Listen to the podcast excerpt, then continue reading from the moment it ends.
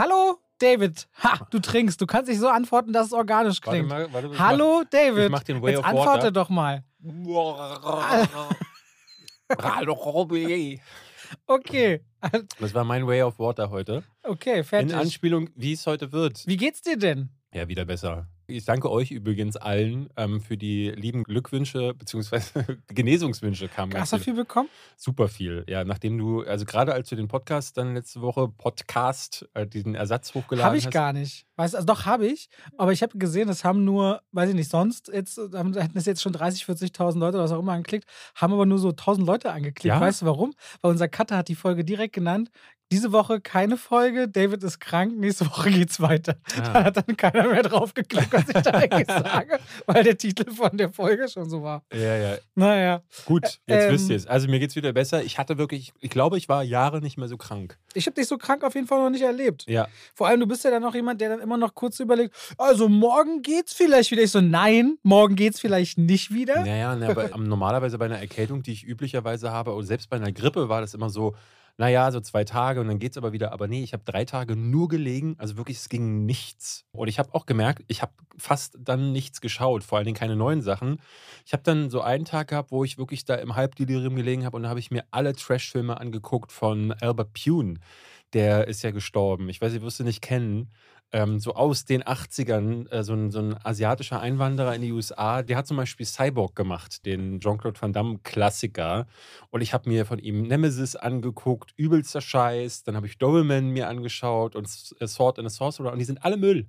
Aber es ist. Wie guckst du das denn dann? Ich meine, du sollst ja auch liegen und entspannen. Hast du dann irgendwie Couch vorm Fernseher oder Nee, genau, im ich- Bett mit Laptop oder wie? Nee, ich habe bei mir in meinem ähm, Arbeitszimmer habe ich hinten so einen richtig gemütlichen Sessel, der wirklich sehr nah an meinem Fernseher ist und dann liege ich da und lag da wirklich so äh, und habe dann da lief ein Ding nach dem anderen durch. Ich habe mir noch Creepshow von George A. Romero angeguckt, weil alles so was so bei Amazon Prime da in dieser Trash-Liste drin ist, da schaue ich mir dann immer alles an.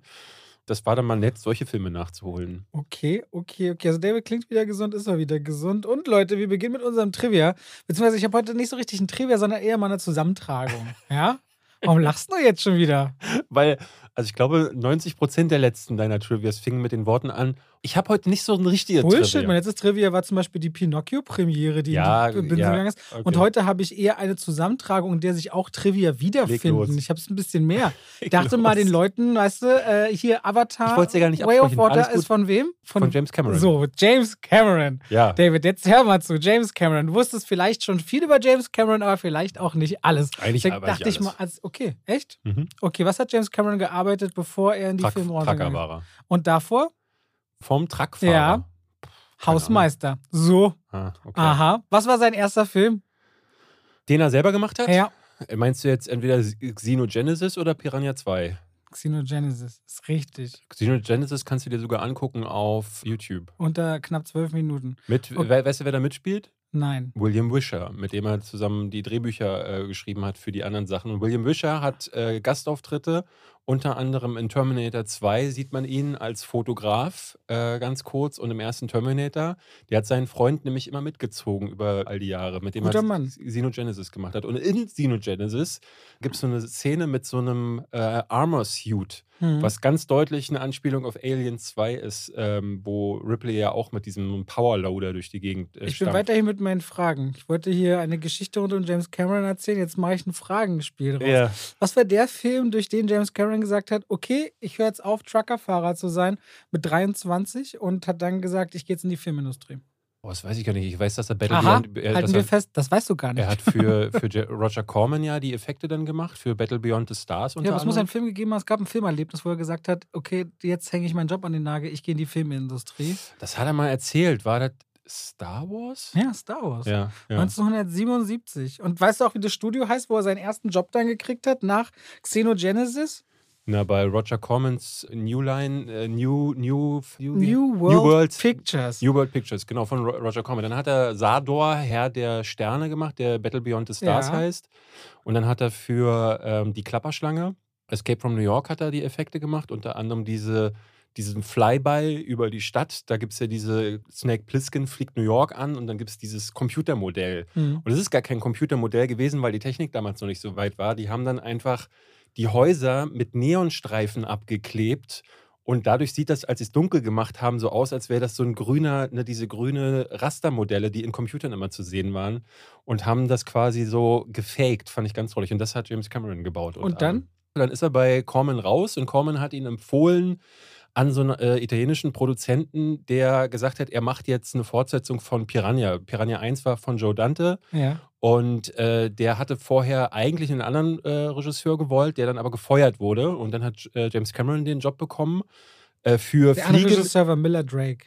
Kann sein, ja. Fliegende Killer, Piranha 2, beziehungsweise The Swarming im Original. Und mittendrin in der Produktion ist äh, James Cameron dann aber gefeuert worden, weil der Produzent alles an sich reißen wollte. Mhm. James Cameron gibt es dann irgendwie dieses, äh, diese Urban Legend, dass er in das Schnittstudio eingebrochen ist, als der Produzent gerade in Cannes war. war. Er wurde dabei aber wohl erwischt, weil er seinen Film umschneiden wollte, um irgendwie wieder die Kontrolle über Piranha 2 zurückzuerlangen. Und das hat der, Pi- der Produzent, dessen Namen ich aber nicht zusammenbekomme, dann irgendwie mitbekommen und hat gesagt, ich schneide den jetzt wieder zurück. Und deswegen, der Name von James Cameron steht bis heute bei Piranha 2 drauf. Ich habe jetzt gerade ein Ranking dazu gemacht und habe den auch mit reingenommen. Aber eigentlich ist das kein Film von James Cameron. Ich habe ihn neulich extra geguckt für dieses Ranking. Da hat er ja zum ersten Mal mit Lance Henriksen zusammengearbeitet, den er dann später auch in Terminator 1 und Aliens gecastet hat.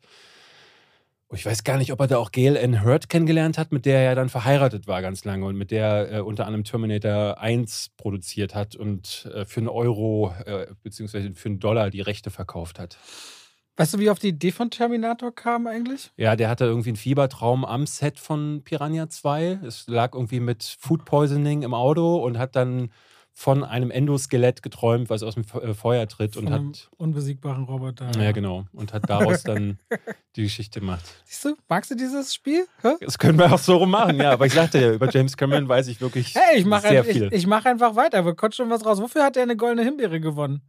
Eine Nach Terminator. Nach Terminator? Hm? Oh, ich glaube, er hat, er, er hat ja dann Drehbücher geschrieben. Mhm. Hat, Das- ich glaube, das ist richtig. Für ich- einen Film, wo er ein Drehbuch geschrieben hat, aber Rambo nicht. 2? Ja. Ja. Da hat er eine goldene Himbeere gewonnen. Ja, der hat nämlich, der, also das, das Ding, der hat so einige Drehbücher geschrieben. Das, das, äh, über Rambo 2 sagt er aber auch, also er redet mittlerweile leider ja nicht mehr über solche Sachen. Ich habe ihn neulich wieder bei GQ machen, der immer stellen dann den Schauspieler oder den Regisseur vor die Kamera und sagen, red mal über deine Karriere. Und ich war so traurig, dass er da halt A, nichts über Piranha 2 gesagt hat, weil die meisten, so wie auch David Fincher zum Beispiel, hasst es, über Alien 3 vor der Kamera zu reden.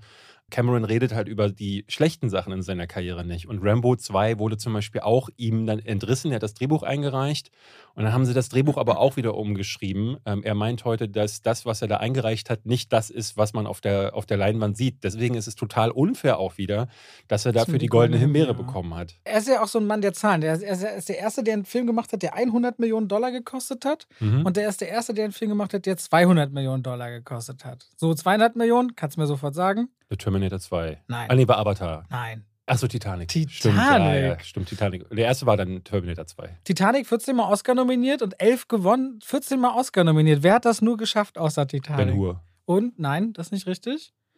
Außer Titanic 14 Mal nominiert wurde La La Land und All About Eve. Gewonnen 11 hat Ben Hur und Der Herr der Ringe, die Ringe der Macht. Ja, Wobei der Herr der. Ringe, die Ringe der Macht in jeder Kategorie gewonnen hat, Okay, in der der okay. Film nominiert war. Das war der erste 200 Millionen Dollar Film und auch der erste Film, der eine Milliarde Dollar eingespielt hat. Er war schon immer so ein Mann der Superlative. Trivia bei Titanic, witzigerweise, ähm, okay, ich mach's mal weiter. Die Zeichnung. Fällt dir ein Trivia zu James Cameron? Die hat er der selber gezeichnet. Ähm, Aber weil er Linkshänder ist, Leonardo DiCaprio aber Rechtshänder, Ja. musste er extra mit der anderen Hand zeichnen und hat deswegen nicht die komplette Zeichnung gemacht. Also eigentlich haben sie, hat man nichts gezeichnet, aber sie haben das Bild gespiegelt. Damit es wie rechts aussieht. Ich hatte neulich Das habe ich so ein bisschen. Äh, er, er meinte irgendwie, die Schraffur hat er nicht anbringen können. Er hat nur die Linie, Außenlinien hingekriegt, ähm, weil er hat ja früher auch Storyboards gezeichnet, deswegen Ja. kann er gut zeichnen.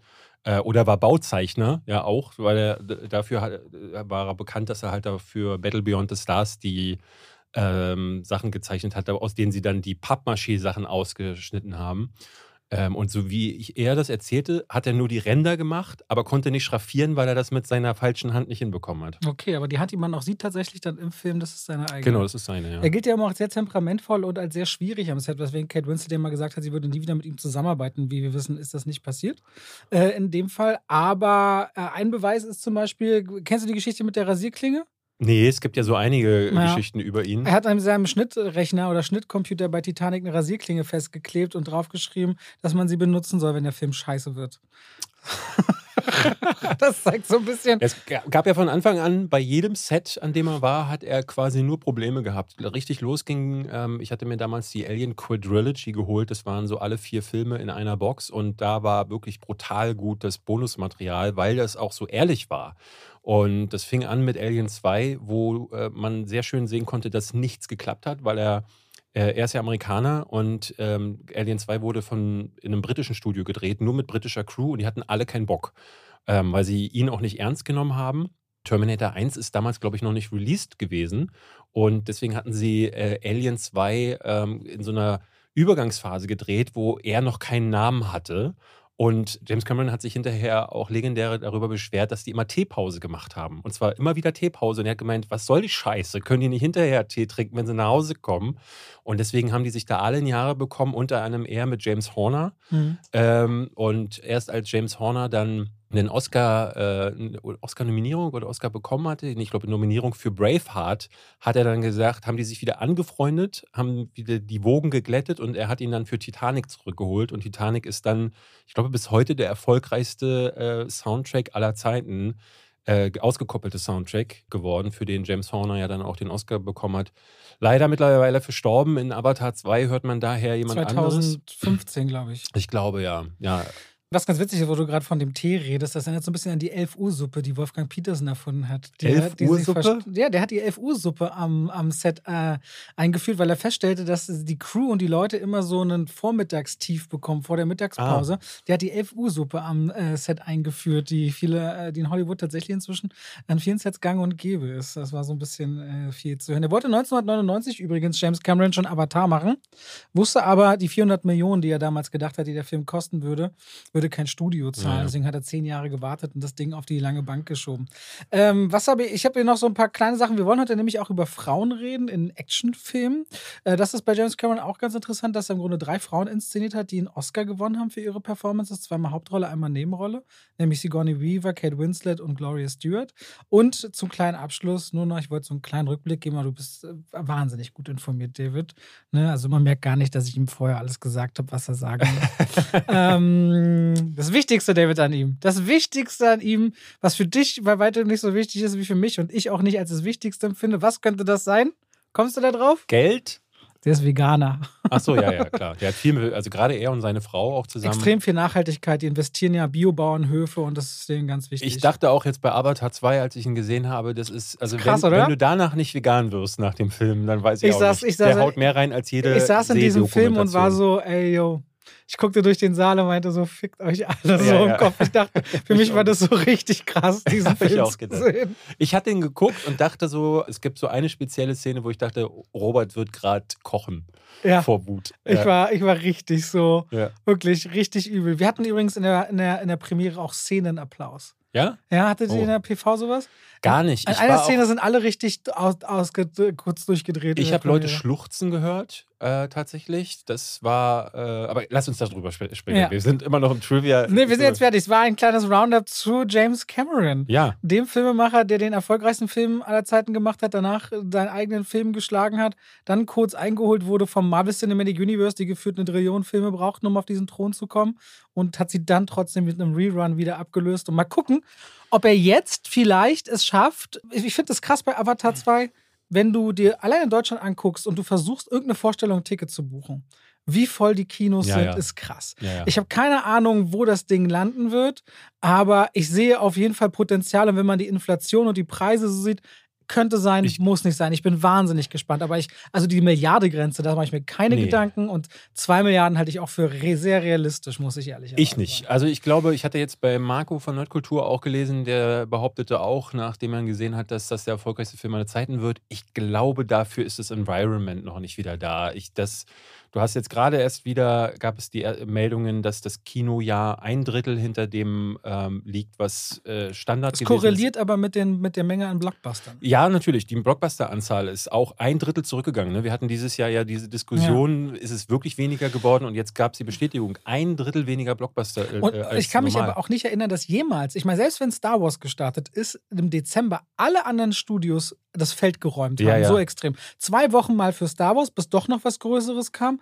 Aber dieses Mal räumen mir alle das Feld und es gibt außer Avatar Ja. nichts. Ursprünglich sollte ja, glaube ich, ähm, Aquaman jetzt im Ja, Dezember könnte- noch mitstarten. ja, ja. Kurz vorher auf jeden Fall. Und die haben gleich gesagt, ja, da sind wir raus.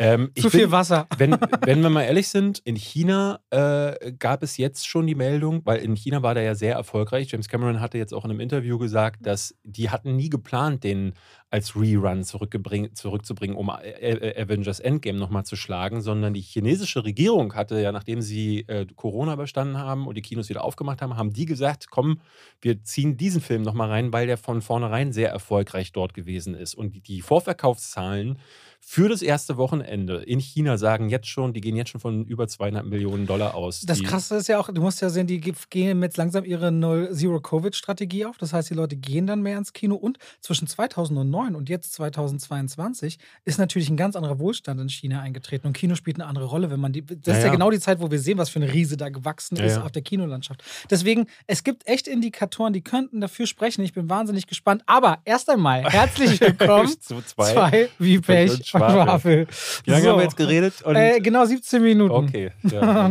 Das ist unser längstes Vorintro oder Intro aller Zeiten. Dafür sparen wir uns heute mal die Werbung. Okay? Gut. okay, ey, Mann. Das- Aber ihr wisst ja eh, was ihr machen müsst, wenn ihr, wenn ihr Hunger habt. Geht zu Koro. So. Ja, dann lass uns doch mal zusammentragen. Wir haben offensichtlich Avatar 2 gesehen. Ich würde sagen, den besprechen wir ganz am Ende. Und äh, du hast aber auch noch ein paar andere Sachen gesehen. Ich fast nichts. Ich habe noch ein paar andere Sachen gesehen, aber was wir beide gesehen haben, ist Guillermo der Taurus Pinocchio. Ich zur Hälfte zumindest. Zur Hälfte? Ja, ich habe es so. nicht geschafft, den zu Ende zu gucken. Achso, ich habe nur gehört, du warst ganz angetan. ja, von der ersten Hälfte. So angetan, dass du gesagt hast, oh nee, jetzt höre ich auf. Nee, es war super. Das Ding ist, ich bin in letzter Zeit, weil ich auch, wo ich so krank war, ich bin, bin aus der Müdigkeit nicht wieder rausgekommen. Der Ja. merkst richtig, der Körper braucht noch Energie. Nach dem Paramount Plus Abend, da bin ich völlig zerstört zu dem, zu dem Event hingegangen, wo ich eigentlich gar nicht so richtig die Energie für hatte. Merkte dann aber danach, oh, jetzt will ich den Abend noch ein bisschen mit was Niedlichem ausklingen lassen. Und dann habe ich mir ein Foto von dir angeguckt und dann Pinocchio geschaut. Ja? Ja. Sehr schön. Ja, sehr schön. Ich Ja, weiß, danke. ja. danke. Ähm, Pinocchio ist, glaube ich, an die 100 Mal in irgendeiner Art und Weise verfilmt worden. Ich wusste gar nicht, dass das so viel ist. Es ist so die, eine der meist oder die meist verfilmteste Origin-Story oder adaptierte Story, die es Ja, überhaupt es gibt halt so Sachen wie dieses äh, AI, äh, künstliche Intelligenz von Mhm. Steven Spielberg und Kubrick, der ja im Grunde auch so eine Nacherzählung davon ist. Ich glaube, es gab von ähm, Roberto Benini, hieß der so? Der, Der äh, Schauspieler, der über die Stühle gestiegen ist Genau, und Oscar gekriegt ich glaube, da gab es eine Pinocchio-Version, wo er so als menschlicher Pinocchio, der muss wohl grottenschlecht sein. Ähm, es gibt immer mal wieder so ein paar. Robert Zemeckis war dieses Jahr, wir haben dieses Jahr den schlechtesten und den besten Pinocchio. Da gibt es auch viele Memes, die genau das so Ja. wiedergeben. Also, die Pinocchio-Geschichte kennen wir ja grundsätzlich. Und Guillermo del Toro, der, über den haben wir kürzlich geredet, der ja auch Produzent war von Guillermo del Toros äh, Cabinet of Kuriositäten, ähm, bringt ja immer so mit seiner etwas düsteren und morbiden Art gerne die Geschichten so ans Tageslicht. Und hat beschlossen, er erzählt eben die alte Geschichte, die wir kennen, über Geppetto, dem Mann, dem Handwerker, dem Holzschnitzer, Holzarbeiter aus einer kleinen italienischen Stadt oder einem Dorf, der, und das meinte ich ja bei der Robert Zemeckis von Disney-Version dieses Jahr, warum erfahren wir nicht mehr über Geppetto? Warum ist der so traurig? Warum Mhm. erfahren wir nicht mehr über dessen Verlust, damit wir die Geschichte zwischen ihm und Pinocchio verstehen, diese Verbindung? Genau das macht Guillermo del Toro. Der eröffnet diesen Film und bringt ihn sowieso komplett in einen wahnsinnig starken politischen Kontext. Ich weiß nicht, bis wohin du geschaut hast, aber ich weiß, dass es um den Faschismus geht. In den, in äh, den Genau, es geht Italien, erstmal, es geht um Geppetto, der seinen Sohn Carlo, das ist äh, eine kleine Hommage an den ursprünglichen Erfinder oder Schriftsteller von Pinocchio, äh, wie, wie er als Vater aufgeblüht ist, was für eine wunderbare Verbindung er und sein Sohn hatten, was für ein angesehener Mann er im Dorf war und wie er seinen Sohn verliert im Ersten Weltkrieg durch eigentlich eine fehlgeleitete oder eine nicht mehr geplante Bombe, mehr oder weniger. Und wie dieser Mann dann dem Suff verfällt und ganz zerstört ist und eigentlich keine Lust mehr aufs Leben hat und in einem Wahn in der Nacht fast Frankenstein-mäßig Pinocchio erschafft. Und das passt jetzt zu Guillermo del Toro, so dieses Monsterhafte hineinzubauen. Und dann kriegen wir so einen Pinocchio auch mal präsentiert, der nicht irgendwie kunterbunt ist, sondern der besteht einfach nur aus Pinienholz. Der ist nicht mal richtig fertig gebaut. Der hat noch so zwei Nägel in den Schultern und bewegt sich am Anfang auch mit seinen Armen so ein bisschen monströs wie so eine Spinne, aber hat sofort dieses Kindliche. Hatte mich so ein bisschen an den Spider-Walk aus Der Exorzist erinnert. Also es gibt so eine kleine Szene, da wirkt wie eine Hommage. Kennst du das, wo sie so rückwärts die Treppe runterläuft Ja. in Der Exorzist? Ja. Und so einen kurzen Moment gibt es da auch. Und ich dachte, diese Horror-Einflüsse von Guillermo del Toro, die sind immer da, egal was er für eine Geschichte erzählt. Ja, trotzdem schafft er es aber immer noch auf so einem Schaurigkeitslevel nur zu bleiben, dass man nicht denkt, oder oh, kann ich nicht mehr hingucken. Mhm. Er macht das so auf eine richtig besondere Art und Weise. Und dann geht es halt um diesen Geppetto, der diese Puppe erschafft, diese völlige Entfremdung, was habe ich hier getan? Und dann eben, wie sich dann doch daraus so eine Bindung entwickelt, während der Zweite Weltkrieg aufzieht und Pinocchio nicht äh, mit Kindern auf irgendeine Insel reist, sondern es tatsächlich darum geht, sich auszubilden zu elitären Soldaten, die in den Kampf ziehen können, weil Pinocchio nicht sterben kann. Mhm. So. Oder doch auf eine gewisse Art und Weise. Und dann geht es nämlich zusätzlich noch um Diesseits und Jenseits und Wiedergeboren werden. Und die Frage, macht das Leben, wird es überhaupt erst wertvoll, dadurch, dass es jederzeit enden kann? Also hochphilosophischer Ansatz hinter diesem sehr erwachsenen Pinocchio und dann noch mit Stop Motion. Es gibt wohl kaum eine wahrscheinlich qualvollere und aufwendigere Art und Weise, einen Film zu drehen und einsamere Art und Weise, fern von Tageslicht, als Stop Motion. Wo du für jedes Bild irgendwie wirklich alles modellieren und machen musst. Und das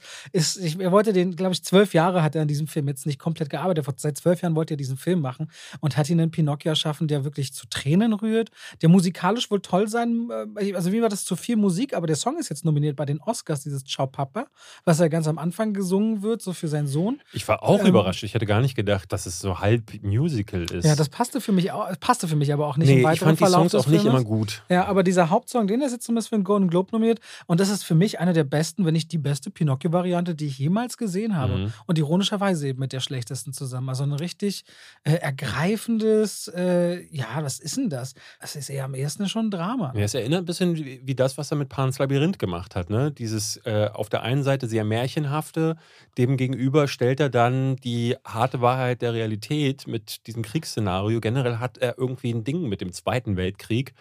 Ähm, und da, ja, äh, ich, ich fand den Anfang besonders stark, weil der sehr kondensiert ist. Erinnerte mich fast so ein bisschen an oben, wo ja auch die ersten zehn Minuten sehr kondensiert diese Vorgeschichte von, in dem Fall Geppetto erzählen. Ähm, das endet dann sehr stark und dann bremst es so ein bisschen ab. Ich hatte so ein paar Probleme damit. Ich bin jetzt noch nicht an dem Punkt, wo wo Pinocchio zu diesem Jungen wird, der dann ne, auch die Lehren da, das ist ja ein bisschen die Grundgeschichte von Pinocchio, dass er lernt, ein guter Junge zu werden ähm, und auch sich die richtigen Vorbilder aussuchen muss an dem Punkt, an dem ich gerade bin, ist er halt wirklich rotzfrech und super nervig. Und da hatte ich so ein bisschen die Befürchtung, uh, verliert mich der Film jetzt, weil Pinocchio mir zu unsympathisch ist. Weil er am Anfang nur Scheiße baut und äh, nicht richtig äh, ne, un ungehorsam ist und eigentlich eher so ein Pain in the Ass für, für Geppetto dann ja auf den Charakter trifft, ähm, ich weiß nicht, wie der Wolpe. Da habe ich auch schon wieder. Äh, aber gesprochen von. Christoph Walz. Walz, genau. Christoph Walz spricht, spricht ihn äh, und singt ihn auch ganz, ganz nett. Ich hätte nicht gedacht, dass Christoph Walz halbwegs äh, gut singen kann, aber auch nur halbwegs. Oh ja, der hat ja klassische Ausbildung, der gehört schon auch mit dazu. Ja, ja. und äh, äh, an dem Punkt bin ich jetzt gerade und möchte auf jeden Fall weitergucken, weil ich kann mir gut vorstellen, dass er sich bei mir auch noch in die äh, Jahresbestenliste schiebt. Ja, schön. Guckt Pinocchio, liebe Leute. Ich will gucken, ja. Und ich will eigentlich auch noch äh, den Film äh, sehen, den du auch noch gesehen hast, nämlich Emancipation. Ja. Der neue Will Smith-Film. Um den rankte sich ja so ein bisschen, ne? Es war ja klar nach, dem, nach der Oscarschelle. Eigentlich dachte man, der ist jetzt ein paar Jahre weg von der. Äh, Apple hat sich als erstes getraut, wieder einen Film mit ihm rauszubringen. Und es war auch so, ich weiß nicht, ob du so ein paar Interviews aus den letzten Wochen gesehen hast, egal wo er aufgetreten Immer ist. Immer nur Humbled, ne? Ja, das, aber er wurde natürlich auch viel konfrontiert. Das fand ich sehr interessant. Viele haben gesagt, so, wie ist denn das jetzt so? Und äh, auch haben dann äh, Antoine Fuqua äh, gefragt, der, der, der Regisseur ist. Äh, interessant, das, ne? aber der Film wurde ja vorher schon gedreht, äh, das muss man dazu sagen. Wie ist das jetzt eigentlich in diese Rolle geworfen zu werden? Und du merktest, die sind krass genervt und Will Smith äh, antwortet wirklich, das ist ein einziges äh, äh, äh, äh, äh Also du hast wirklich das Gefühl, der weiß nicht, was er antworten soll. Und mir macht es nicht wirklich Lust auf diesen Film, muss ich sagen. Ja, verstehe ich auch. Der Film ist auch nicht wirklich gut ja. nicht wirklich schlecht.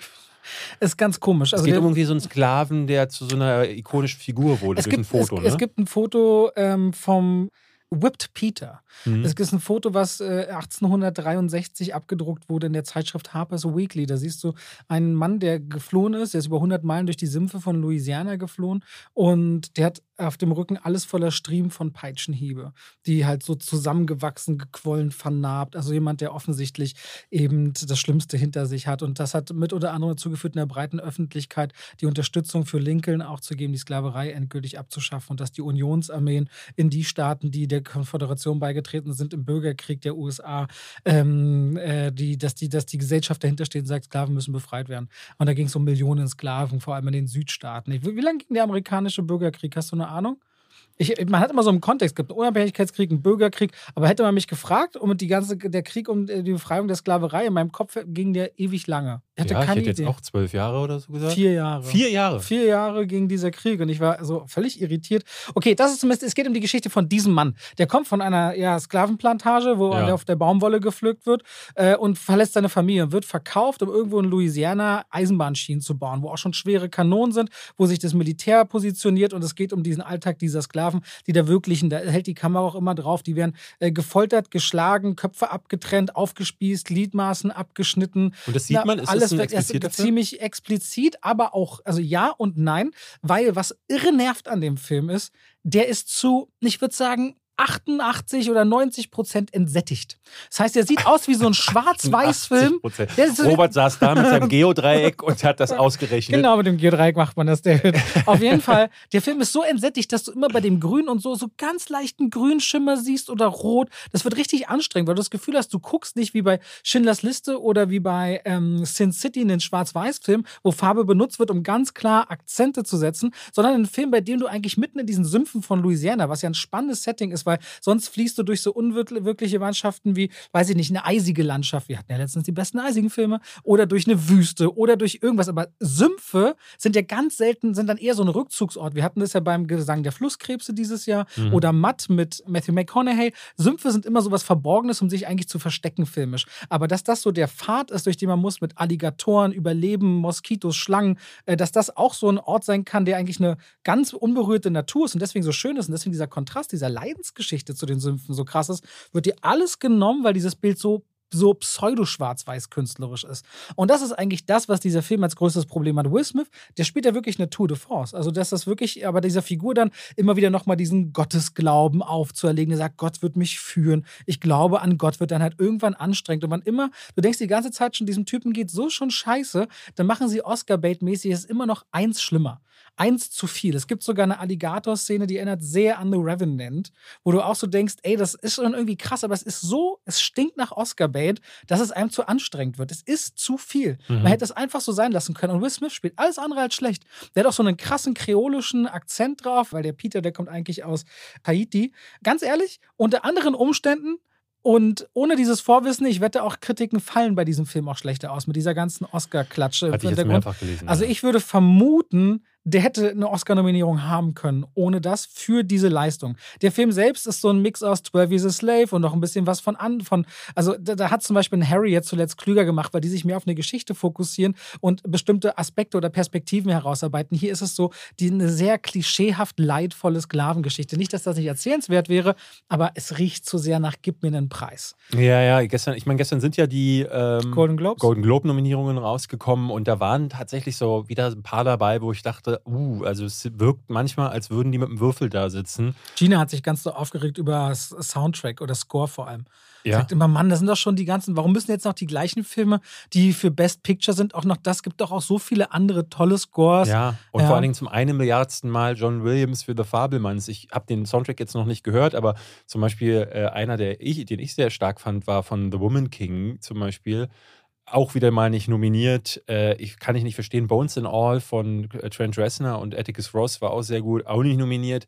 Aber was ich skurril fand, war, dass die Darstellerriege von The Menu nominiert wurde. Ähm, weil Anya Taylor-Joy bekommt in dem Film meiner Ansicht nach nicht wirklich was zu tun und Ralph Fiennes, ey, der ist woanders schon tausendfach besser gewesen. Und für die wurde er dann übersehen.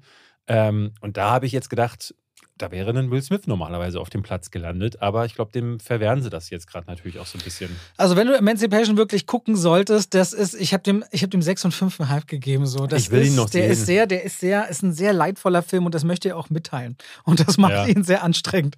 Äh, wobei der, der hat seine Punkte und der ist wirklich auch, äh, also es gibt ein paar Szenen, die behalte ich dann auch im Kopf, aber wird immer wieder sehr explizit und ähm, ja, kann man machen schlechter Zeitpunkt. Apple hat ihm auf jeden Fall, glaube ich, einen Riesengefallen getan, ihm nicht zu verwehren, dass er stattfinden darf. Ich glaube, das ist für ihn wichtig, dass er stattfinden kann in irgendeiner Form. Der muss jetzt erstmal noch zwei, drei Jahre lang Filme machen, die nicht viel Beachtung wahrscheinlich finden werden. Und dann darf er wieder auf die große Bühne, vermute ich mal. Na, was ich krass finde, ist, äh, das habe ich gar nicht gewusst. Ich hatte jetzt ein paar Mal auf Twitter auch so die Diskussion gelesen, ne? Filme sind zu teuer geworden und dann redet man über es gab ja letzte Woche diese Ansage, dass. Äh, auch der hat 120 Millionen gekostet. Ja, ja, ne? eben. Mhm. Ich glaube sogar 130. Mhm. Und äh, man redet dann über so Filme wie Wonder Woman 3 wahrscheinlich abgesägt, weil Gal Gadot ja auch halt mittlerweile 20 Millionen für ihre Filme bekommt. Ähm, was halt gar keinen Sinn ergibt. Und da sagen dann Leute, das ist alles viel zu teuer. Warum muss es so teuer sein? Wenn man das mal in so eine, in ein Verhältnis setzt, dann sind die Streaming-Filme viel, viel teurer. Es gibt gar keinen Grund, dass ein Emancipation 130 Millionen Dollar kosten muss, oder? Also ich habe ihn jetzt, ne, ich habe ihn nicht gesehen, aber was man aus dem Trailer absieht, das ist jetzt kein riesiges Effektspektakel. Nee, das ist ja alles so diese Sumpflandschaften. Das heißt, du bist ja schon mal gar nicht in Großstädten, musst es blocken und da fällt ja so viel weg, ja. weil du bist halt in dieser freien Landschaft und machst da.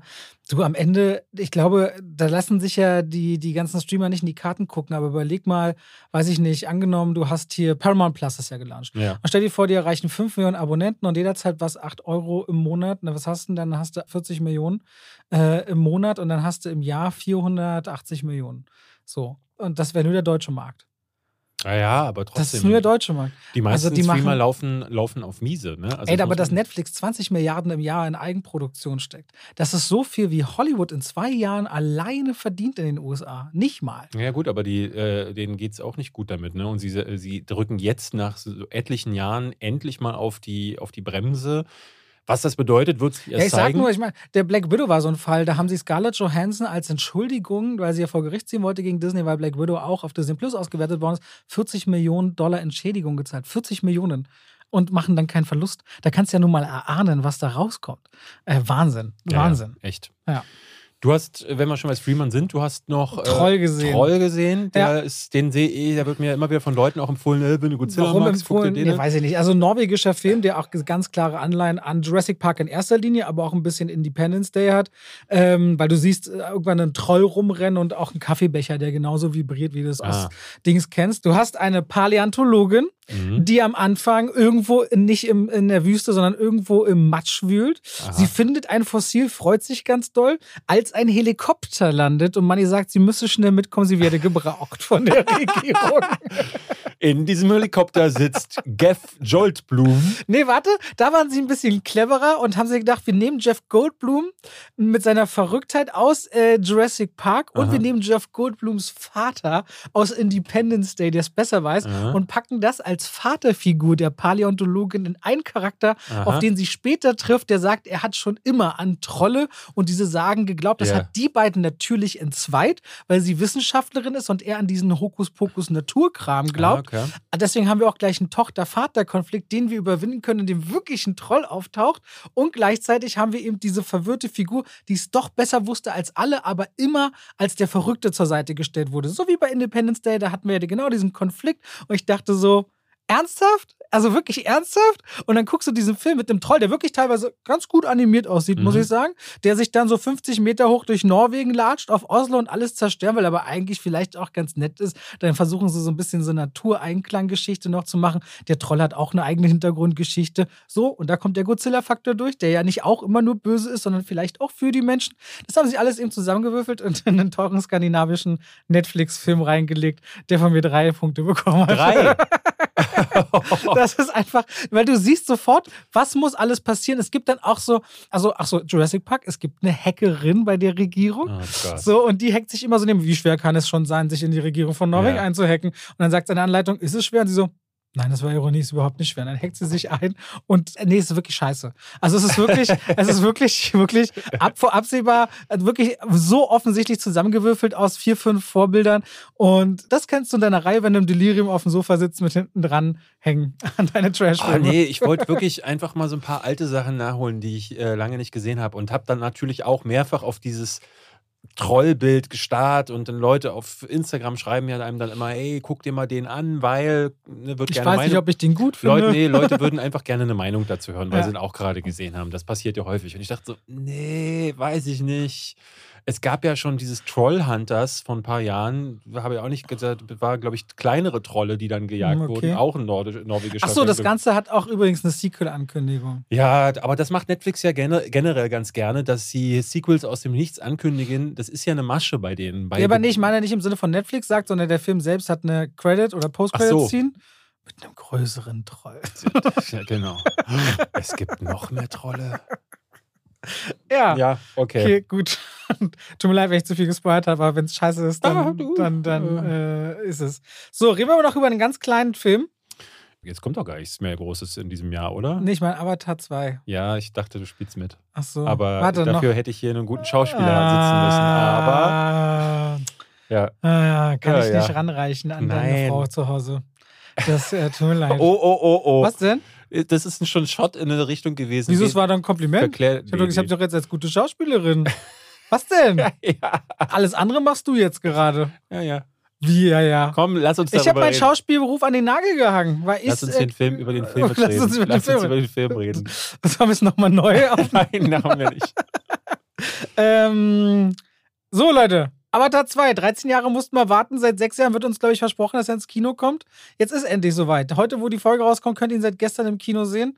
Oder auch nicht, weil ihr keine Karte kriegt anscheinend. Das ist super schwierig, nicht in der ersten Reihe zu sitzen, wer sich jetzt entschließt, ähm, den Film schauen zu wollen.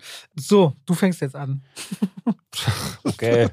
Also, ja, äh, Avatar, ihr habt ihn alle gesehen. Und wenn ihr, ne, eigentlich müsst ihr ihn alle gesehen haben, weil sonst hätte der wahrscheinlich nicht so viel Geld eingespielt. Ähm, warum der damals so mega erfolgreich gewesen ist, ich kann das auch äh, in der Retrospektive nicht mehr so wirklich sagen. Ähm, aber es hatte, glaube ich, so diese. Ein großer Word-of-Mouth-Faktor, ne? Musste Ja. gesehen haben. Ich meine, nach diesem 3D wurden alle Kinos umgerüstet. Mhm. Auf einmal wurden Fernseher vermarktet mit 3D. Also jahrelang war das das Feature, Ja. was alle wollten und keiner benutzt hat. Ähm, Ich weiß noch, als ich damals im Kino saß, ähm, hatte ich dieses Gefühl, das macht ja James Cameron da ganz clever. Ähm, er setzt ja quasi Jake Sully diesen Apparat auf, mit dem er in seinen Avatar gesogen wird. Und es gibt immer diesen, diesen Effekt, wo er so übergeht in seinen Avatar, das wie so ein Tunnel aussieht. Und dann landet er in Pandora. Und dadurch hat man auch als Zuschauer das Gefühl, mit ein- eingesogen zu werden. Und es gibt dann mehrere Momente im Film, wo er seine Augen öffnet und äh, atmet so aus und er ist dann wieder in der Realität. Und ich weiß noch, wie ich damals im Kino saß und dachte, nein, ich will zurück, ich will mehr von Pandora. Ne? Das war ein wahnsinnig immersives äh, Gefühl. Ähm, ich hatte in einem einzelnen Video auf meinem Kanal auch mal erklärt, woran das lag, unter anderem an der Kamera, wie sie die geführt haben. Das hat Cameron großartig gemacht. Das wirkte wie so ein Utopia, in das man hinein wollte, dass diese, dieses indigene Volk da bis zum letzten dann auch verteidigt und dann irgendwie am Ende den Sieg davon tritt. Und jetzt, nach 13 Jahren, äh, im Film sind auch einige Jahre vergangen. Wie viel kann man gar nicht sagen, aber man kann es daran ablesen, dass Jake und Naitiri jetzt mehrere Kinder haben. Vier, glaube ich, vier, vier Kinder haben sie. Aber das hast jetzt schon mehr gesagt, als ich in meiner ganzen Review. Äh, ja, ne, aber das ist so der Anfang von allem. Ne. Ich habe auch im, in meiner Review gesagt, ich sage gar nichts über die Geschichte, ich sage das, was die Trailer verraten. Und das fand ich schon mal sehr interessant. Die Trailer-Kampagne verrät nichts. Mhm. Was ich auch ganz krass fand, ich wollte gestern ein Thumbnail für meine Review bauen. Kannst du nur das Plakat Das geht nehmen. gar nicht. Ja. Selbst die Plakate sind kacke. Also es ist wirklich ganz interessant. Es gibt wirklich immer nur so Aber bei. Avatar reicht im Grunde auch nur blau. Nur blau. Blau es gibt ne? nur das Gesicht im Anschnitt ähm, und das ist es gewesen. Und daraus kannst du ja nichts machen. Und das, aber die sind so sich sehr, sehr bewusst, dass diese Marke irgendwie auch zieht. Aber in den Trailern war es auch so, es wird irgendwie klar, Quaritch, also der Bösewicht aus dem ersten Teil, kommt irgendwie zurück.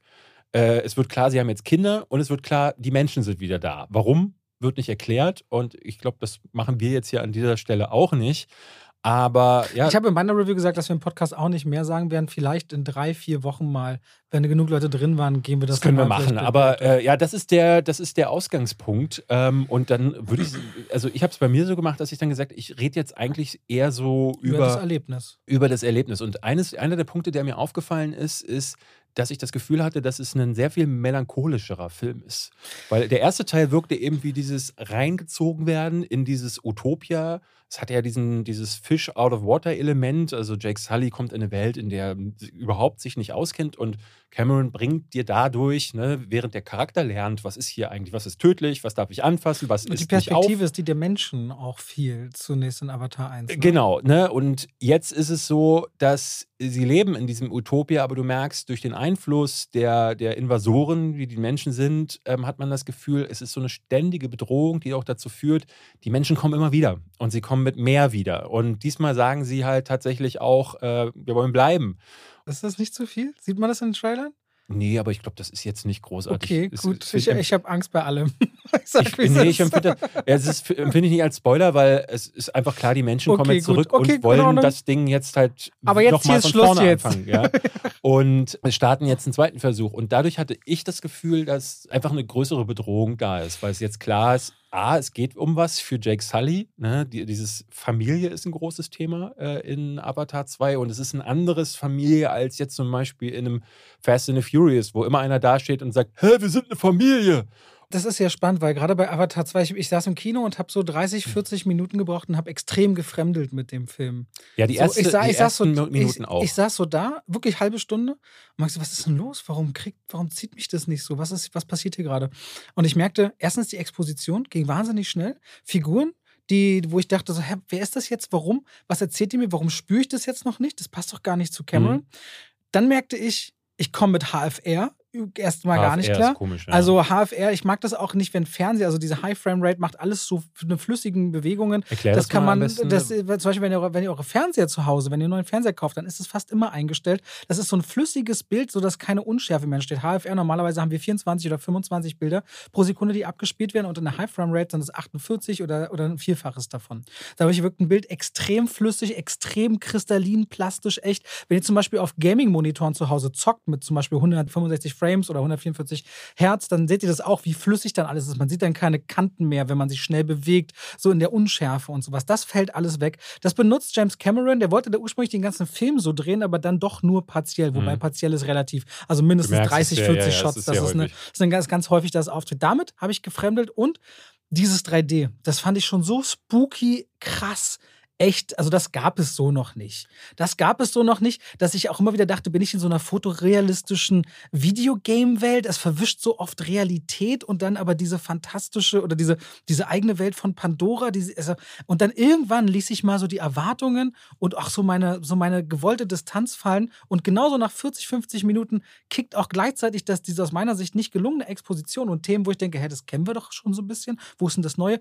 Wechselt auf einmal was komplett Neues und ein ganz langsames Tempo, um allen Figuren und Beziehungen Raum zu geben.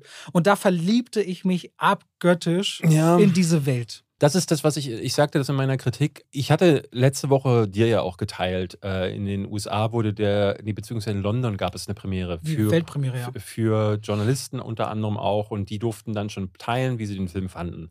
Und ich habe mehrfach gelesen, der ist spektakulär, viel besser als der erste, erzählt eine viel, äh, viel bessere Geschichte und ist viel emotionaler. Darauf habe ich gewartet. Mir ging es exakt wie dir. Ähm, ich hatte ähm, äh, noch neulich in einem Video gesagt, dass mich am ersten Avatar störte, dass der irgendwann switcht. Der macht irgendwann aus dieser sehr langsam erzählten Geschichte, wo jemand in dieses, in dieses Utopia hineinkommt und lernt, wie es da ist, wird plötzlich so ein Militärding. Das macht James Cameron gerne. Ne? Irgendwann kommen dann Waffen und Explosionen dazu. Und ich hatte so gedacht, so, oh, hoffentlich ist das nicht, nimmt das nicht so viel Raum im zweiten Teil ein. Ähm, weil das sah man in den Trailern schon. Und der Film beginnt so. Der Film beginnt mit diesem Militär-Tamtam. und rein strukturell hatte ich große Probleme mit dem Film. Es ist ein typischer Dreiakter. Der erste Akt ist quasi, es wird erklärt, was ist das jetzt hier eigentlich? Was ist mit Jake Sully und den anderen passiert, diese Familie? Warum, ne, es, man, man weiß ja, sie kommen jetzt in ein neues Gebiet von Pandora, dieses Wassergebiet. Warum überhaupt? Was, was wollen die Menschen? Was ist mit Quaritch los? Und das ähm, wird am Anfang so reingepfropft in 20 Minuten, die wie so eine kondensierte Form des ersten Teils wirken. Es wirkt sehr samey, Es sehr. wirkt auch wie so ein Brückenbau in dieses Franchise rein. Genau. Ja. Es ist viel Worldbuilding auf einmal und ähm, äh, dazu kommen wir aber gleich nochmal. Der zweite Akt ist dann der sogenannte Way of Water. Sie kommen dann an in diesem Wassergebiet und dann macht der Film wieder das, was der erste Teil auch schon gemacht hat. Fish out of water, sehr ironisch, dass man das genau dazu sagen kann. Sprich, die Charaktere kommen in ein für sie unbekanntes Environment und müssen sich da zurechtfinden.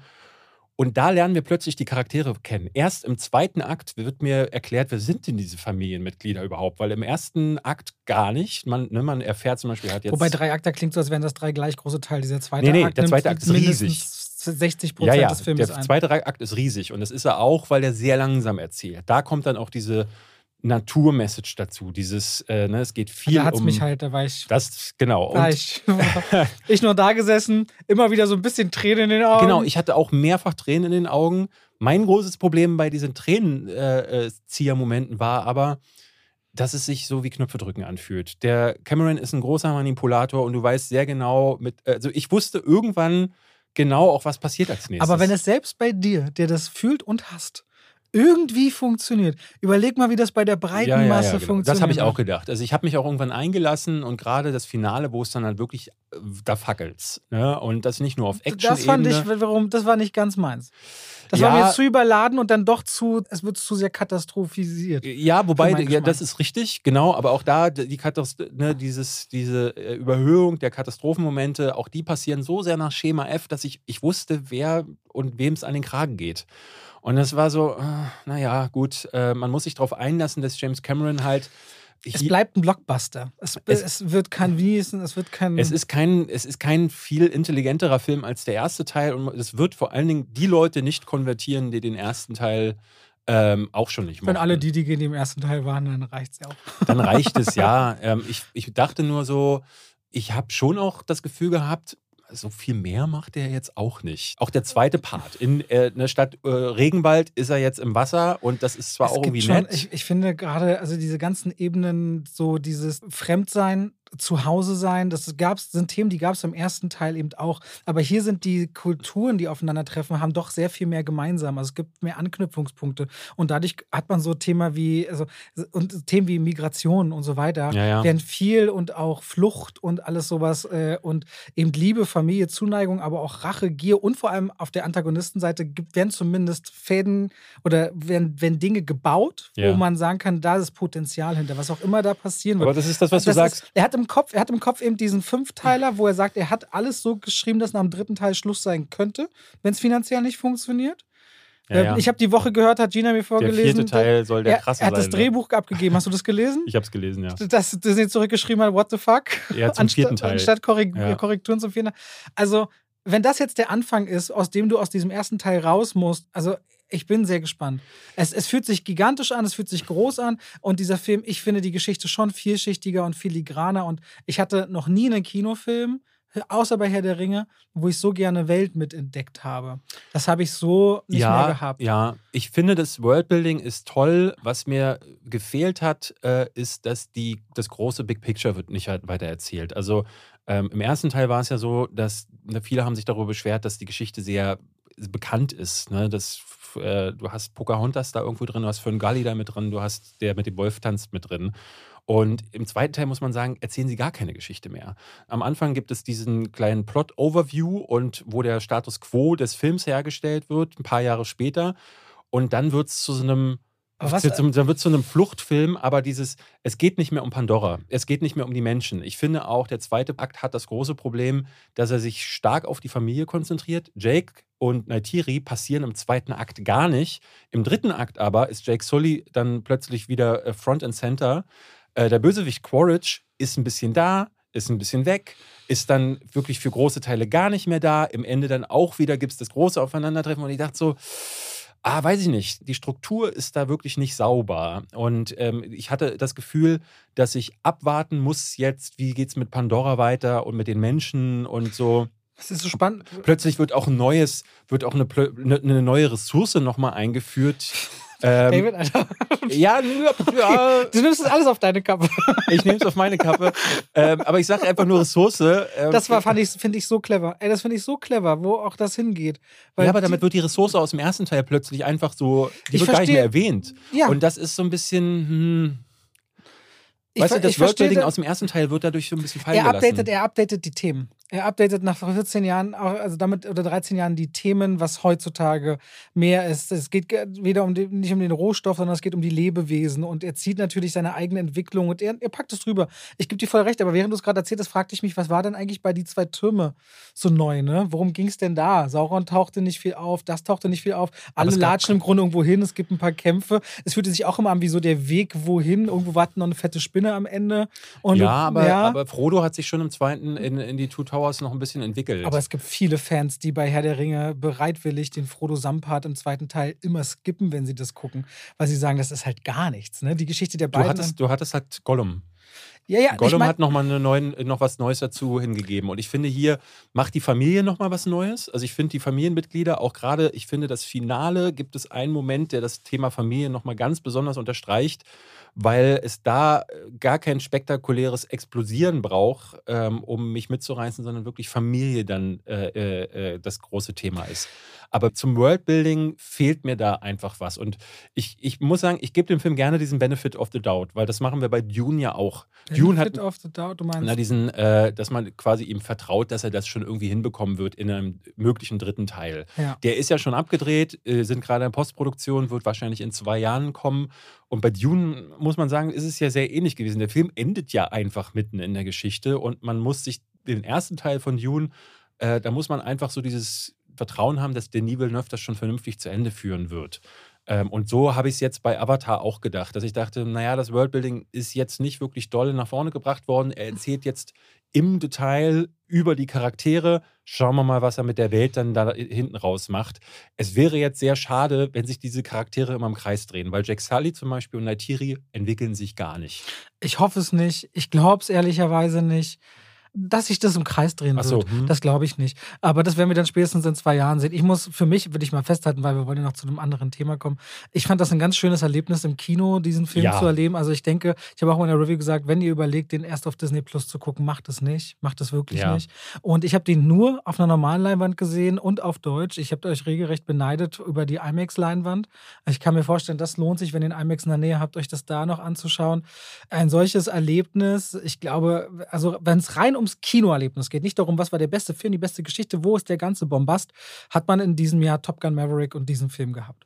So, und dieser Film hier ist wirklich so ein 3D gehabt das noch nicht und gönnt euch das. Die Optik, die Unterwasserwelt, das ist einfach brillant. Ich fand das Sounddesign fantastisch. Und du hast schon recht, die Themen, die mich nochmal extra getriggert haben, ich saß schon da, meinte, Gina guckt den erst am 20.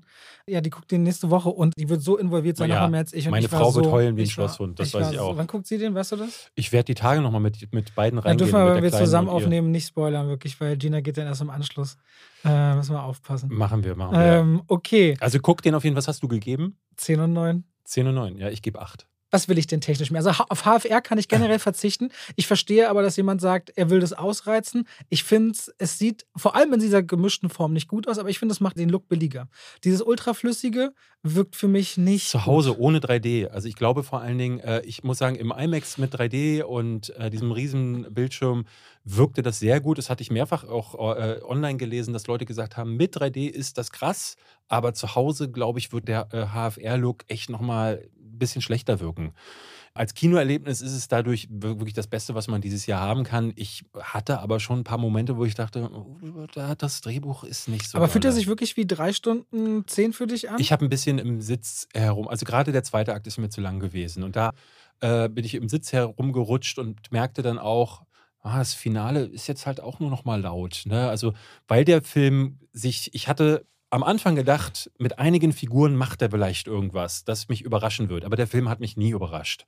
Ähm, er ist äh, genauso krass, wie ich mir das als äh, optische Sinnflut äh, äh erwartet hatte und erhofft hatte.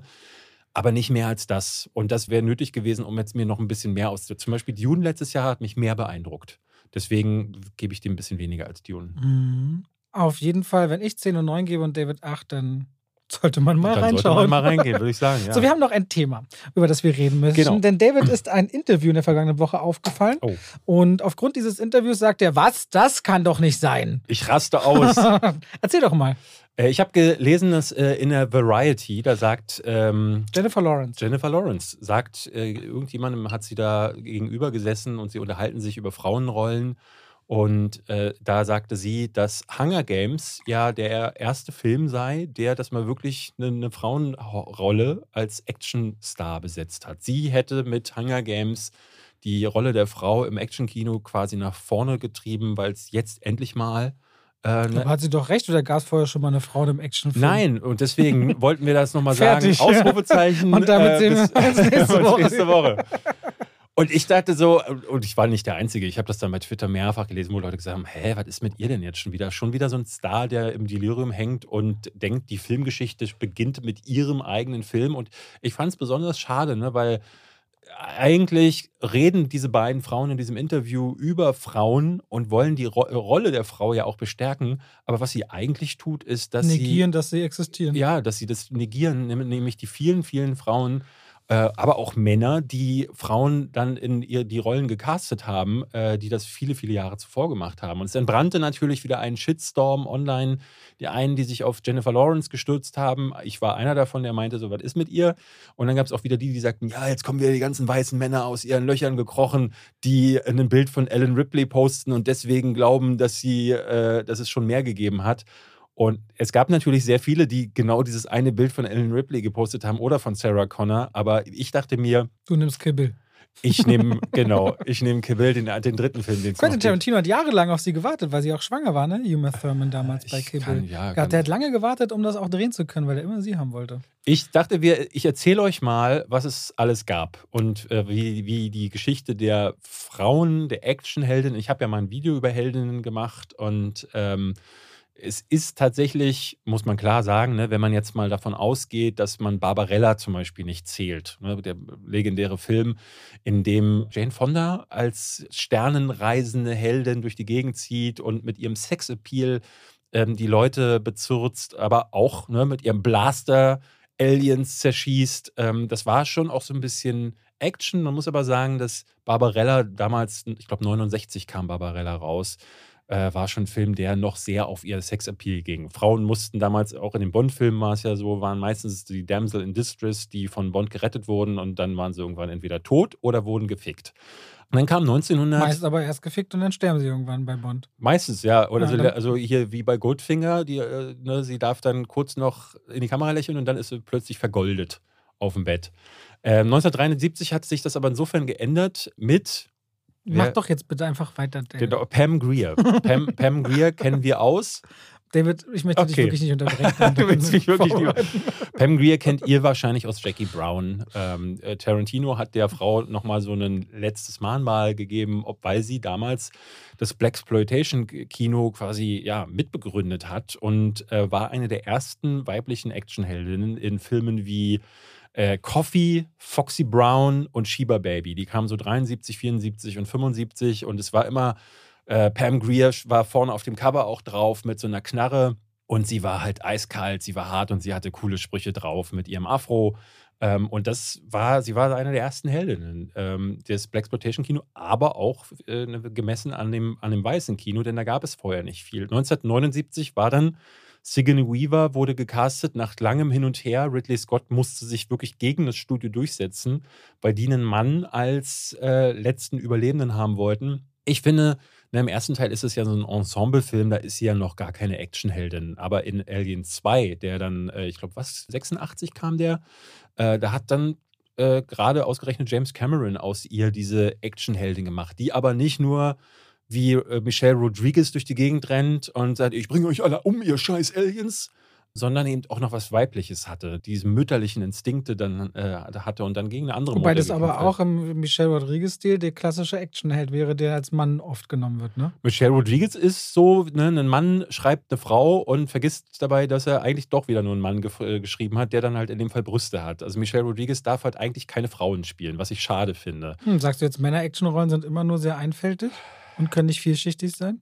Das hast du jetzt gesagt, Robert. Naja, du hast gesagt, schreibt ein Mann, setzt eine. Na. Sind die, natürlich, klar. Ja. Also schau dir doch die 80er Jahre Actionhelden an. Also Arnold Schwarzenegger und Sylvester Stallone haben ja genau. nur eindimensionalen Shit gespielt. Und das sind ja noch die größten gewesen. Guck Was wäre um die Frage bringt, muss eine Frau im Action-Genre, ist es okay, wenn man sie genauso schreibt, als wäre es ein Mann, oder muss sie eine weibliche Perspektive erfahren, womit sie ja dann wieder eine Art neuer Actionheld ist? Ich finde, dass Frauen ruhig auch Frauen sein sollten, auch wenn sie Äh, Ja gut, aber Männer sind ja auch nicht im Durchschnitt wie Arnold Schwarzenegger oder Natürlich nicht, aber äh, ich finde, dass sie, ne, Frauen müssen deswegen nicht eindimensional sein, ähm, weil Eindimensionalität, das ist das, was man verbannt mit, äh, mit so Leuten wie Jean-Claude Van Damme oder so. Und ich finde, wenn man sich jetzt Aliens anguckt oder auch Sarah Connor zum Beispiel, Sarah Connor ist ein vielschichtiger Charakter. Es gibt ja auch männliche vielschichtige Charaktere, zum Beispiel, wenn wir Bruce Willis in Stück langsam nehmen oder zum Beispiel äh, Mel Gibson in Lethal Weapon da ist plötzlich eine zweite und dritte Ebene da und das ne, plötzlich wird aus einem stumpfen Actionhelden jemand mit Charakter. Das geht ganz einfach. Du musst nur einen Drehbuchautor haben, der das will. Und das war halt in der Vergangenheit nicht häufig. 1985. Es hat immer so ein paar Jahre gedauert, aber da nachdem Conan Das muss man aber dem Genre, glaube ich, auch lassen. Das, was Frauen-Action-Filme angeht, ist es nicht so, dass du ein Jahr aufzählst in den 80ern und kannst dann fünf Filme sagen. Nee, nee, ne? nee, nee. Es ist schon, dass diese Ja, ja. Jahressprünge drin sind. Es gibt aber die Figuren, ne? Und ähm, was du siehst, ist, dass Hollywood es schon immer mal wieder versucht hat. Ähm, es gab ja damals äh, den Conan-Craze, nachdem Arnold Schwarzenegger mit Conan sehr erfolgreich war und die Produzenten gesehen haben, oh, man kann also jemanden einfach in die Wüste stellen, dann gibt man ihm ein billiges Schwert und so ein bisschen Gezottel an den Beinen und am Oberkörper, was dann so als Rüstung in Anführungszeichen durchgeht. Und schon hat man einen Film, den man für 200.000 Dollar produzieren kann. Toll, machen wir das alle. Und dann kamen ja diese ganzen Conan-Klone, zuzüglich zu den Amazonen-Filmchen. Da haben sich dann die Leute gedacht, wenn man jetzt diese Frauen, dann, äh, ne, man hat leicht bekleidete Männer, wie wäre es denn mit leicht bekleideten Frauen? Also kamen ganz viele Amazonen-Filme raus. Und es kam Red Sonja mit Brigitte Nielsen, wo sie quasi, da haben sie ihr Arnold Schwarzenegger ja sogar noch an die Seite gestellt. Eigentlich äh, spielt er, sollte er da Conan spielen. Es gab aber rechte Probleme und deswegen spielt er da jemanden, der aussieht wie Conan, aber nicht Hm. heißt wie Conan. Ich bin Bronan. Ey, Bronan, der Rabar. Ronan der Rhabarber. Äh, genau. Und Brigitte Nielsen ist dadurch leider nicht zum Erfolg ge äh, gekommen, weil Red Sonja ein landete. fantastischer Flop und ja, im Dschungelcamp gelandet. Zur selben Zeit ist aber nicht in Amerika, sondern drüben äh, in Asien ist äh, Michelle Yeoh, die wir dieses Jahr in äh, Everything, Everything, Everywhere, All, at Once. Ist, sie, ist die bei den Globes Ja. nominiert worden? Ja.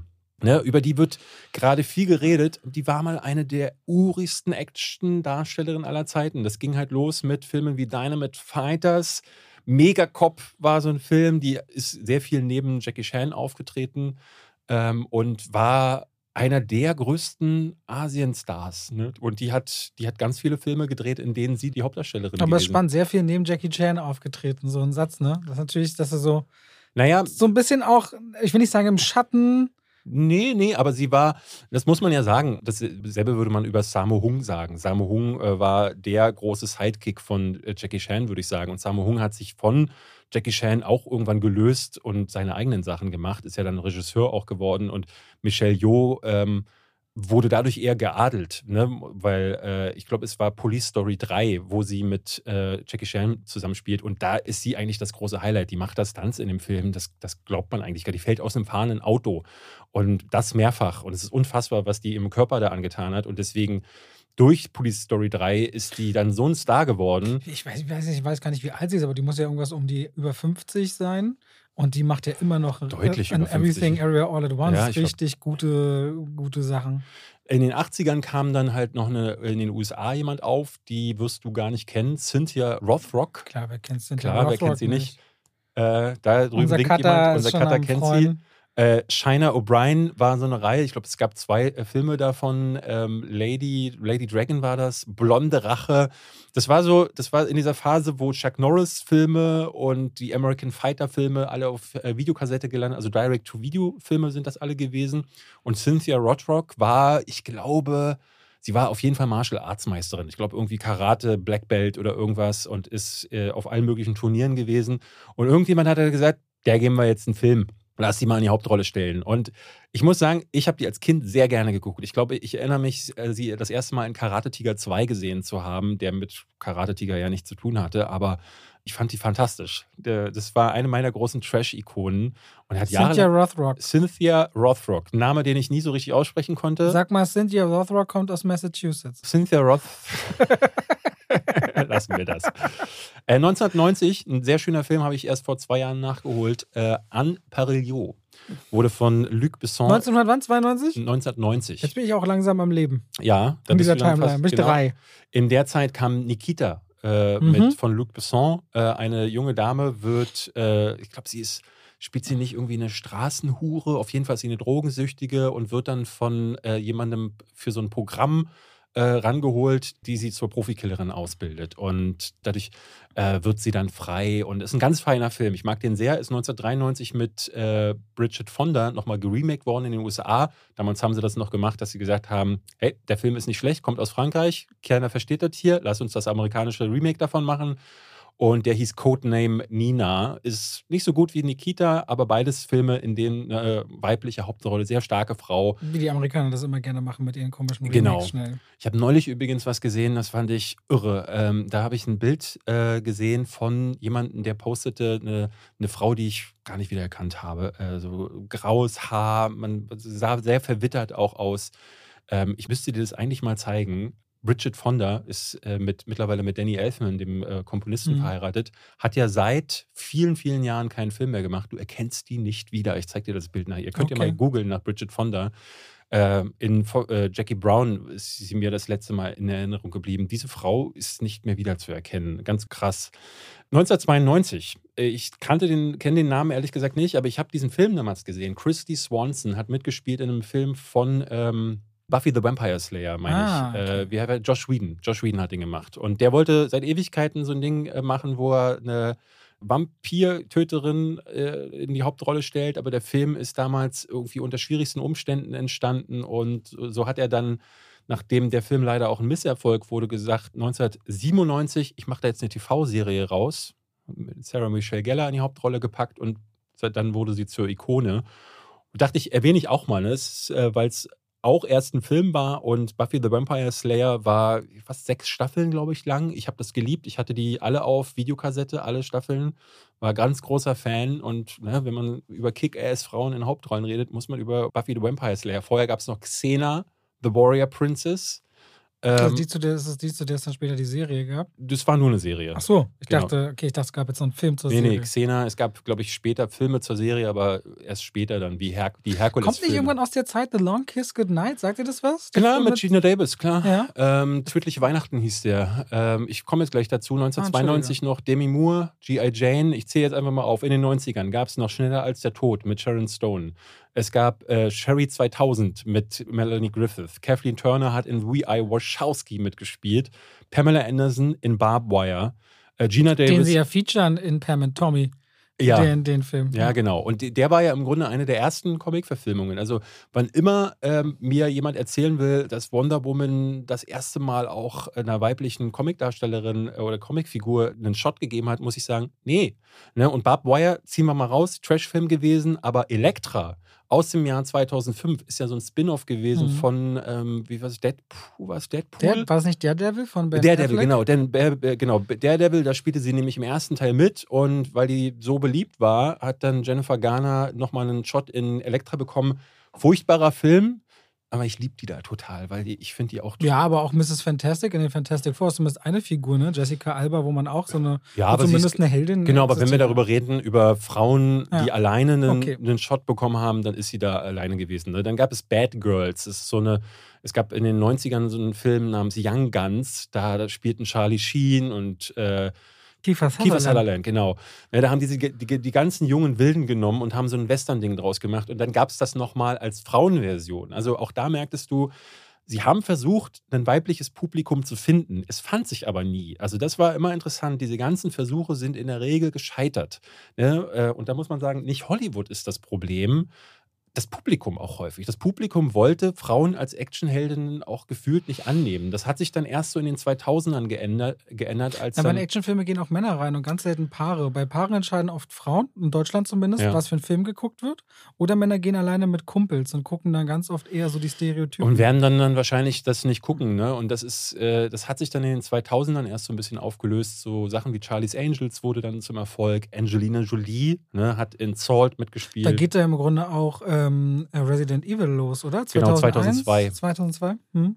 Genau, Mila Jovovich hatte ja mit äh, Ultraviolet, mit, äh, mit dem, er hat ja so einige Filme, Ich wo meine, sie. die, die Filme haben ja auch irgendwie eins oder fast anderth- über eine Milliarde Dollar Ja, eingespielt. Sie müsste ja. eigentlich auch damit die einkommensträchtigste Actionheldin der Filmgeschichte sein, oder? Ich glaube, es gab da noch Kate Beckinsale in Underworld. Ah, die Underworld 3, stimmt. Die ist nicht so erfolgreich gewesen, gab aber auch fünf Filme. Ähm, Kill Bill ist in der Zeit passiert. Mhm. Äh, äh, Charlize Theron hat es ja auch mehrfach probiert in Ian Flux zum allerersten Mal. Das war diese MTV-Zeichentrick-Brutalo-Serie, die dann zu einem echten Film wurde, der scheiße war.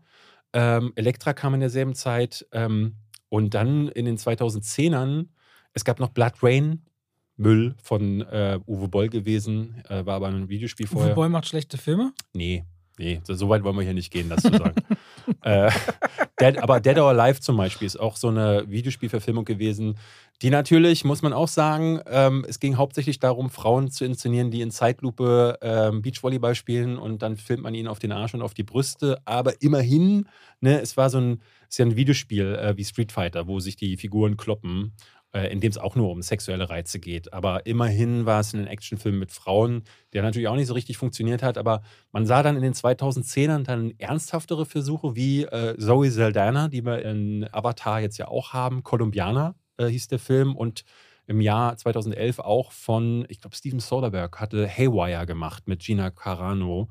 Und erst 2012 kam dann Hunger Games mit Jennifer Lawrence. Und was man ihr lassen muss, das ist, glaube ich, von all diesen Filmen der erfolgreichste. Jetzt, wenn man mal Und Mad Ausnahme Max von, Fury Road kommt dann auf jeden Fall. Also würde ich sagen schon. da ist auch auf jeden Für Fall, mich der beste bleibt wahrscheinlich Atomic Blonde. ja, Also es gibt niemanden, der mehr Badass ist als Charlize Theron in Atomic Blonde. Genau, genau, genau. Und äh, die, die da ja auch wirklich krasse Stunts abgezogen hat. Und es ist falsch, was Jennifer Lawrence sagt. Ich finde die jetzt auch nicht als ist Panem so voller Action, klar, ich meine, die kämpfen, aber vieles doch auch sich verkriechen, vor Fallen fliehen und Geschenke von Sponsoren in, in Empfang Ja, ich und finde- mit brennenden Kleidern rumrennen und die Gunst des Volkes gewinnen oder Es ist halt auch eine Verzerrung, ne? weil du hast eine sehr erfolgreiche Buchreihe, die da zugrunde liegt. Äh, Das ist auch nochmal ein bisschen was anderes, als Ja. wenn du sagst, ich nehme jetzt mal einen Film mit einer äh, Actionheldin auf einem Stoff, der nicht auf irgendwas basiert. Und ähm, letzten Endes muss man sagen, man kann dankbar sein für jeden Film, in dem eine weibliche Actionheldin mitspielt, weil ich finde so eine Perspektive tausendmal interessanter als nur noch ein Film mit John Cena, wo er wieder äh, rumrennt. Ich meine, muss man sagen, der Actionheld aus den 80ern ist ja auch verschwunden. Wir haben ja nur noch so Ensemble-Geballer und äh, der letzte große Actionheld ist eigentlich Tom Cruise, der ähm, immer mal wieder vielleicht auch Keanu Reeves. I- Stimmt, John John Wick. Wick, genau. John Wick ist auch noch so ein, so ein Ding, aber Keanu Reeves macht halt auch nur noch John, John Wick. Vergessen wir nicht Jason Statham und Operation Fortune, der endlich im Januar Ja, aber das ist ja startet. auch kein Actionfilm. ne? Dann hat er noch Mac, also die, die großen Actionfilme mit Jason Statham finden ja nicht mehr statt. Der hatte diese Mechanic-Reihe. Du hast übrigens, glaube ich, Angelina Jolie vergessen. Nee, nee, Die- ich habe sie erwähnt. Hast du sie? In Salt und Tomb Raider. Und dieser schlechte, Wanted. I, A ist der nicht schlecht, ich mag den. Und B ist der, ist sie da, Also, auch, ich finde ihn schlecht. da ist sie keine Mhm. Hauptrolle. Echt? Nee, James McAvoy. Aber im Grunde auch findest den schlecht? Ich glaube, einen von Weißt beiden hasse ich richtig doll. Der, ma- dann hasse ich vielleicht Saul. Weißt du, weißt du, worum es in? Wanted geht? Nee. Aber du doch. musst doch wissen, das Was ist der Film. dann schlecht? Einen von beiden konnte ich gar nicht Wanted leiden. ist der, wo äh, James McAvoy spielt äh, einen jungen Mann, der es im Leben zu nichts bringt und plötzlich steht Angelina Jolie an äh, seiner Nee, Tür und sagt ihm, ey, ich gehöre zu so einer Killerorganisation und diese Killerorganisation wird geleitet von äh, Morgan Freeman und sie bringen ihm dann bei, wie man Kugeln um die Ecke schießt. Die, sie können diese Kugeln Nee, dann so meine ich Wanted. Das war scheiße, ja. Nee, das ist Wanted, von dem ich Ja, rede. ja, meine ich. Dann fand Und ich den den blöd. scheiße? Ja, den fand ich richtig blöd. Oh, der ist super.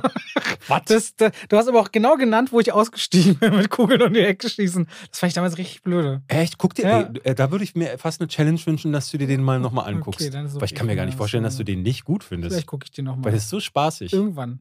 Eines Tages. Sch- Im Schwörst Delirium. du?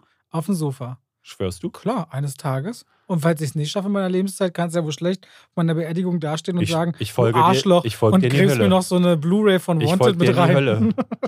Du wird, dir wird gerade da das, äh, die Haut vom Leib gezogen, so, ah, und dann komme ich so rein, so, so, ganz kurz mal Pause. Und dann kommt Sucher nicht so, ah! Jetzt, wird, jetzt tut's richtig weh. So Leute, das war's doch mal heute. Das war's doch mal. War nicht mal so schlecht. Nee, Ja, nächste Woche geht's weiter wahrscheinlich. wahrscheinlich, wenn nicht einer von uns gestorben ist. Mann. Oder ein ey. Komet einschlägt. Wie? Das heißt, wenn ein Komet einschlägt, aber wir nicht sterben, machen wir Podcast frei? Das ist, Okay. äh, schwören wir an dieser Stelle. So, liebe Leute, mal. herzlich willkommen, der Kometen-Podcast. Machen wir dann die Kometen-Folge. Ja. Ich habe leider, ich hab leider Filme- nichts gesehen, weil. Top, Top 5 mit Kometen, schnell, David. ja, genau. äh, Deep Impact, Don't Look Up, ähm, äh, Der kleine Prinz. Top 5 mit Kometen, David. Äh, Äh, äh, hier, Greenland nehme ich mit. Armageddon. Armageddon. Greenland war doch scheiße. Nö, aber das war nochmal so, hatte mal ein bisschen Kinogefühl in die Corona-Zeit gebracht. Okay. Kriegt einen zweiten Teil, muss also gut sein. Macht's gut. Macht's gut, tschüss.